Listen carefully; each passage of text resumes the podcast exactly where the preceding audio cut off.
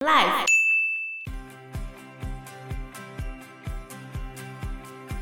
根据日本的法律规定呢，出租方有义务跟下一个承租方告知事实。可是只要有一个人先承租过了，就不需要再跟后一个承租方提起这件事情。这就日本的事故物件呢，他们会专门找人去住在这个事故屋，这是一个职业哦。Hello，大家好，我是 Joe，我是 Fana，我是 Anna。我是有看过西洋魔法啊，嗯，西洋魔法就是他会先画出一个魔法阵，在不同的位置上面去摆放那个他们需要的道具，这样，然后点蜡烛或熏香的方式，然后来达到施魔法的效果。这样念咒语吗？有啊，有咒语哦，因为我有认识一个魔法师。这是他的主业吗？不是他的主业。那关于这些种种的诅咒啊。三木大屿里面有一个故事，也是有相关的。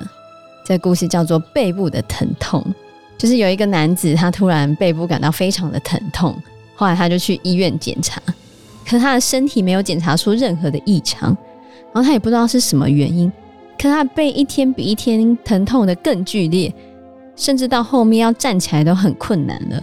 然后他又去另外一间医院检查，还是检查不出疼痛的原因。所以后来从医院回家的路上，他就搭了计程车，在车子上面啊，司机透过了后照镜看了这个男子好几眼，他就觉得这司机有点令人不舒服。虽然他心里这么想，可是他还是一路忍耐到了家里。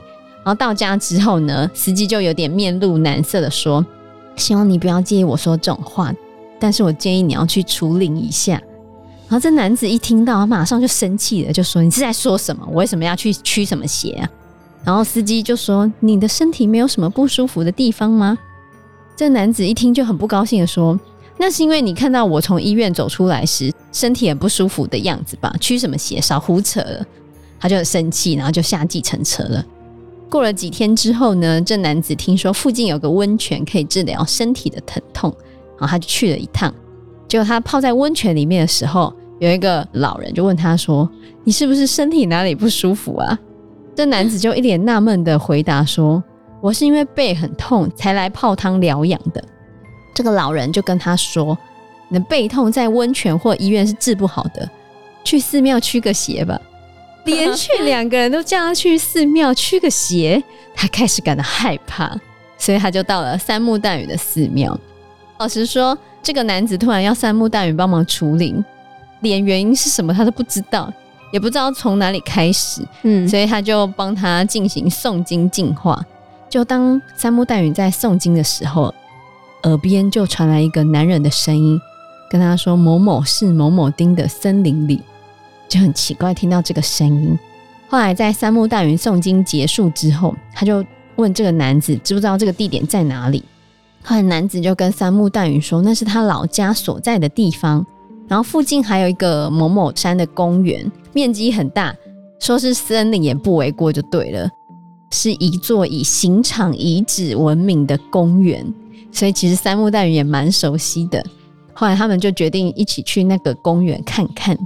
好，那个公园的入口离大马路有一段距离，没有什么路灯，两旁还耸立着许多的大树，有种阴森森的感觉。后来他们就沿着入口的上坡慢慢往上爬的时候，男子开始大声的哀嚎，他的背很痛，太痛了吧？然后他就忍着疼痛再往前走一段路，他就觉得哦，他背痛得更加剧烈了。还好附近有一张长椅，所以他们决定先坐着休息一会儿。可这男子的背痛完全没有好转的迹象，不仅没有获得舒缓，反而痛得更加厉害了。本来三木大屿说：“我们今天就先回去吧。”可是那个男子说他实在痛到走不起来了，怎么办？而且天色已经晚了，啊、公园里面一个人都没有。三木淡雨心里想说，等到天黑就不好了，他就当机立断说：“我去找个人来帮忙吧。”就当他正要走下坡的时候，就突然听到一个声音回荡着：“亏你还知道这个地方啊！”这时候他们两个人同时就愣住了。男子就觉得他背痛的原因可能就在这附近，后来就开始四处的张望。然后就看到很多棵大树，也没有看到别的东西。可是就在他们环顾四周的时候，三木大允的目光突然停在其中一棵树上，他发现树上有东西，他觉得有个东西不自然的附在那棵大树上面。走近一看，竟然是个草人，他的胸口插着一根很粗很粗的钉子。然后三木大允就胆战心惊的拔出那根钉子，出乎意料之外，其实很轻易的就拔起来了。可是拔完之后呢，这个男子突然站起身来说：“嗯，他不痛了。”后来他把草人带回寺庙里检查，发现那个草人的上面画了一张脸，然后身体的部分就写着这个男子的全名。哦，这个男子不知道他做过什么事情，然后被什么人用这样子的方式诅咒。可是他可能在不知不觉中得罪了某个人吧，嗯，然后就在森林里面被人家用草人钉住他的胸口，所以导致他背部异常的疼痛。钉胸口结果背部痛，那个草人被钉的部位刚好就是他背痛的那个部位。反正他也不知道他做了什么事情。有讨厌到这样子吗？这样也太过了吧？可是这样真的可以诅咒人，我也觉得很神奇耶。日本有很多特殊的打工啊。比如说，日本有一个小说家叫做中山侍郎，好，他上节目的时候分享一个案例，就是说有一个寺庙提出了一个打工每晚报酬是五万日币，五万日币哦，大概台币一点四万一个晚上，然后保证跟犯罪集团无关，只要你敢来一个晚上一点四万台币，好，要不要？嗯。可以去看看。好，接着在晚上九点之后，有一个年轻人，他就想来打工看看嘛。他就来到这个神社，发现有四十到五十个人正在现场等候。接着那个神社的工作人员就出来说明啊，他就说：如果听完之后你觉得你做不到，那你想回去的话没有关系，而且你回去的话，我还给你一万元的封口费，大概是台币两千八百元的封口费。那打工是什么呢？丑时参拜的时候，不是会把稻草人钉在树上吗？嗯，丑时大概就是深夜一点到三点之间嘛，然后开始下咒，所以后来寺庙后山的那个树上都是稻草人，而打工的人的工作就是把这些诅咒人偶拆下来。哦，然后当时候是在快要跨年的时候，跨年是新希望嘛，嗯，所以打工的人听到这个工作内容之后。很多人离开了，法娜，你觉得你会接受吗？可是把那个稻草人拔掉，应该是个好事啊！我可不可以找人一起陪我吧？有啊，四五十个人啊！哦，四五十个人哦，对啊？那这样还不错吧？可是在半夜的森林里面，感觉有点可怕。可是很多人啊，是吗？它后面很大呢，四五十个不多呢。没有，就是结伴同行，你就拉一个人在我旁边。在那种森林里面，哎、欸，我跟你说，森林里面晚上真的很恐怖呢。我们白天去那森林里面没有人的时候就很可怕啦。然后留下人问说：“那我摸了这个诅咒人偶没关系吗？”然后妙方就说：“呃，这个不好说。”哈，那就是有啊。但是结束之后我们会帮你驱邪。可是你不如果驱不掉怎么办呢？对啊，如果就发生意外了呢？你想走就走啊！一个晚上一点四万哎。对。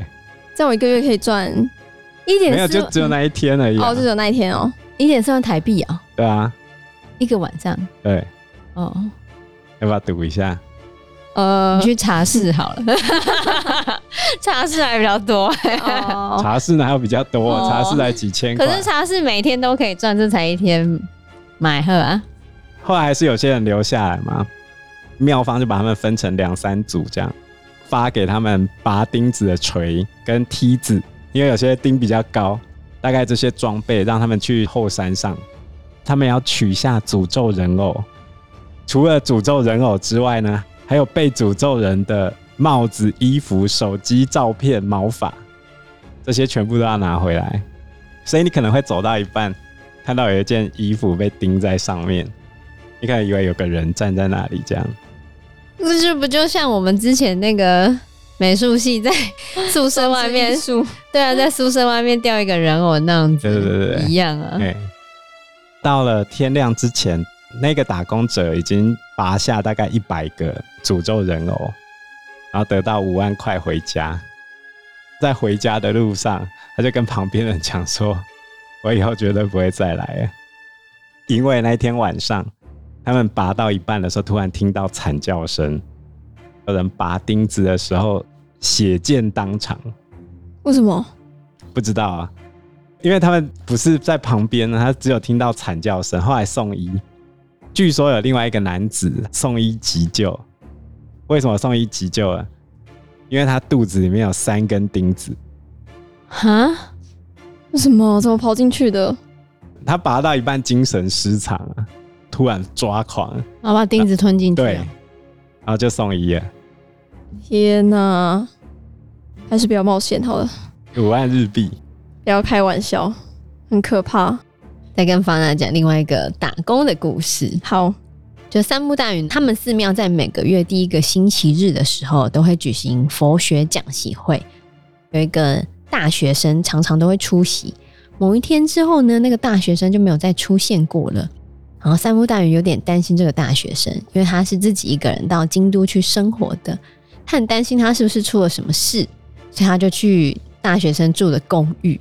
一到那个大学生的住处啊，他就发现他一脸憔悴的来迎接山木大云。山木大云就问说：“才一阵子不见，你怎么瘦了这么多呢？你有好好的吃饭吗？”好，大学生说：“我有好好吃饭啊，只是最近打工太忙了。”然后大学生就邀山木大云进屋子里面坐坐，说今天还有一些时间可以跟他聊聊天。三木大云就关心了一下这个大学生最近开始兼职的工作。他听了之后觉得这件事情非常的奇怪，因为大学生的目标是想要成为一位漫画家，嗯，他一有空就会去附近的公园画画风景啊，或者画画人。前一阵子他在公园画画的时候，有一个男子看到他的画，就问他说：“哎，这个坐在……”秋千上的小女孩是谁啊？他就指着大学生的画问他，大学生就说：“就是现在坐在秋千上的那个小孩呀，怎么了吗？”他虽然觉得对方的问题很莫名其妙，可是他也是如实的回答他。接着，这个男子就夸赞大学生说：“太棒了，你很有天赋呢！”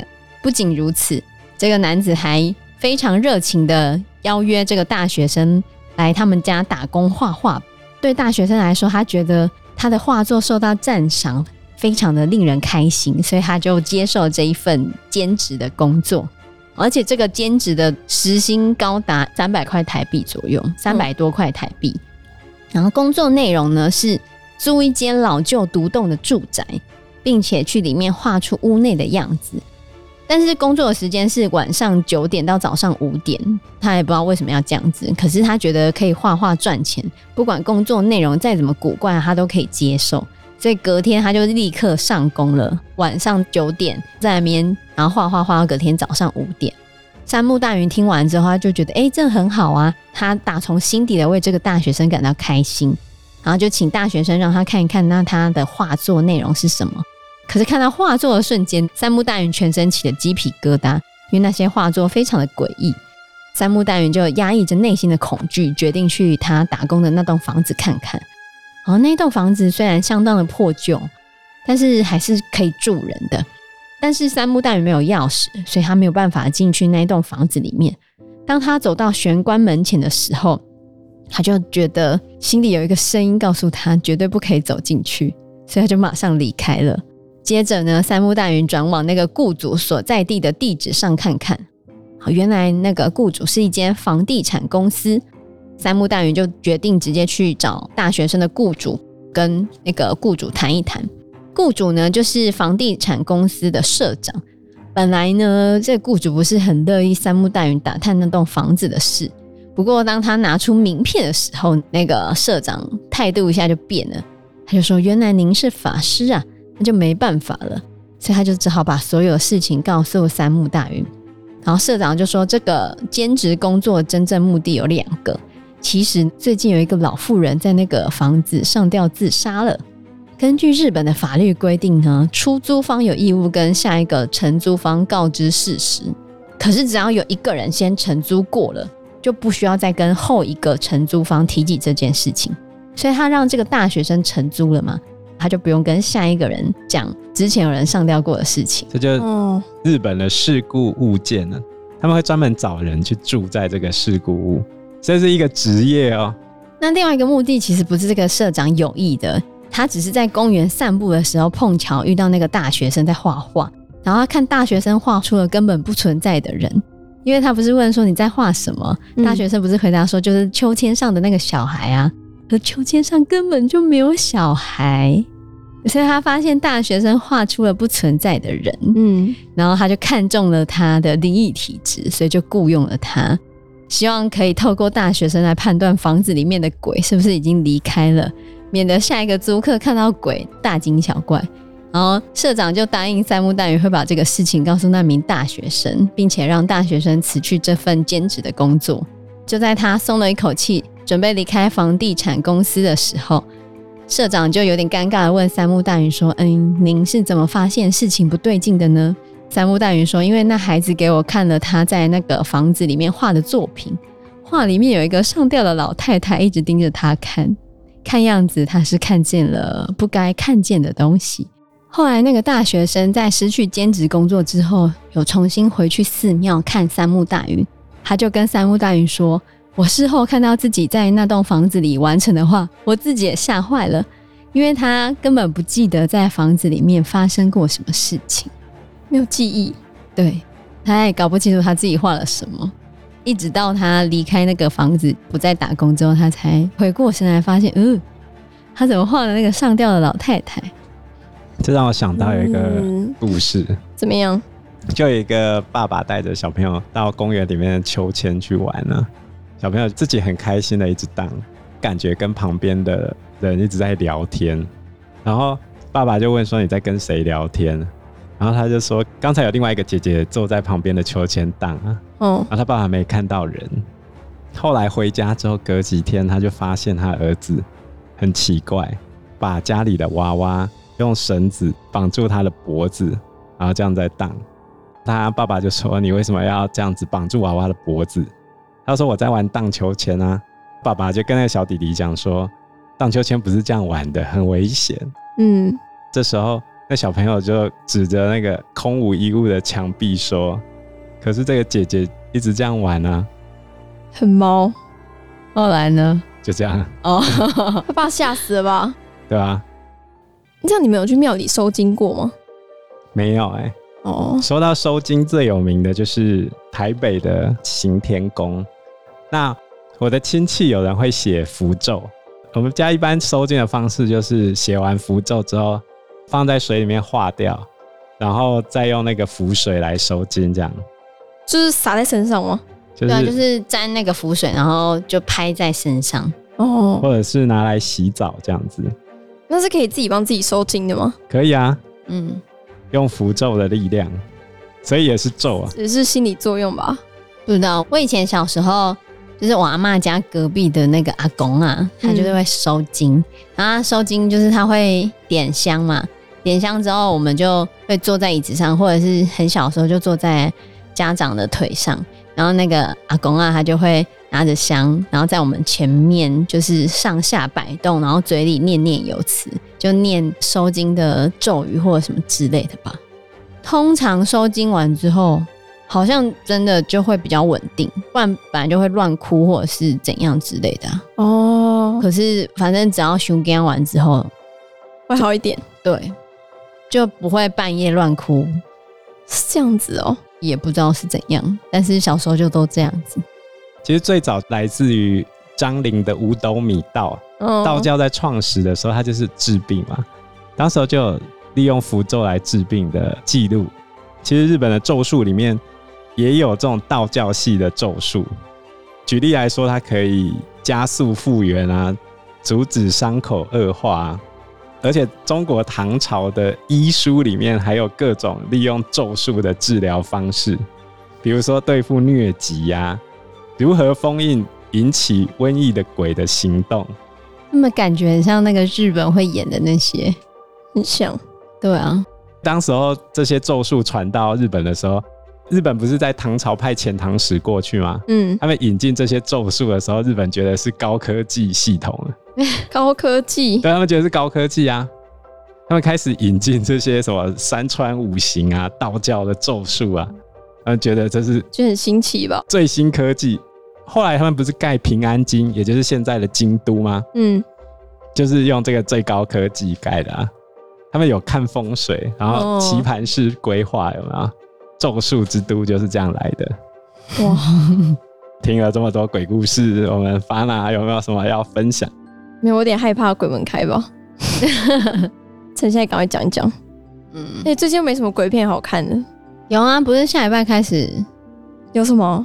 我记得那个《丽婴房》要出第四集了。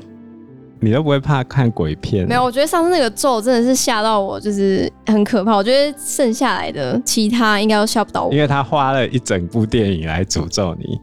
对，没错，很会诅咒。可是那个我觉得很可怕。其实本身那个咒术的词并不代表什么啊。说到很多咒术，比如说你祝福别人生日快乐，也是咒术的一种啊。你如果要这样想的话，的啊、正面咒。对啊，正面的。所以每次到了鬼月的时候，我们都要用最后一句话来做结尾，叫“诸恶莫作，诸善奉行”。嗯，我们多做好事，我们累积阴德，存好心做好事。对对对，没错，是的。那祝福大家鬼月出行平安，晚上不要去西边玩。谁会晚上去西边玩啊？巴呢，就是不要待太晚。哎、欸，说到这个去西边玩，我前几个礼拜我带我女儿去溯溪，嗯，然后我们就全身都穿装备嘛，防寒衣啊，全副武装，对对对，那个救生衣啊，头盔啊，手套啊，然后防滑 鞋什么都来啊，哦、连屁股那边都还有那个防撞的那种防摩擦的那个垫子，这样，屁股垫。然后我们回来的时候就遇到一群原住民，嗯。四个原住民，他们也在溯溪去玩。嗯，然后穿着丁字裤就爬上去。没有没有，哦、他们的他们的装备是内裤。对，就这样。对，很猛哎、欸，太猛了！我真的佩服这些原住民。他们穿着内裤，然后手脚什么东西都没有啊？对，就只有内裤。他们是去玩水，不是去溯溪的。没有他们溯溪，他们一路往上走啊，走在旁边的石头吧。他们没有防寒的东西啊，对啊，所以那哪算溯溪？那只是在旁边走。可是他们也踏过水啊，他们没有穿，小玩一下吧，就穿拖鞋这样走了。哦，很厉害，超屌！就在旁边走西边的石头，哪里是西边？他们走在西的正中间，哦、是从我们旁边过去呢。哇，哦，好吧，太了不起了。嗯，希望大家溯溪的时候要注意安全、啊，真的。去海边玩要注意安全。对，好，那我们这期节目就到这个地方喽。谢谢大家，谢谢大家，拜拜，拜拜。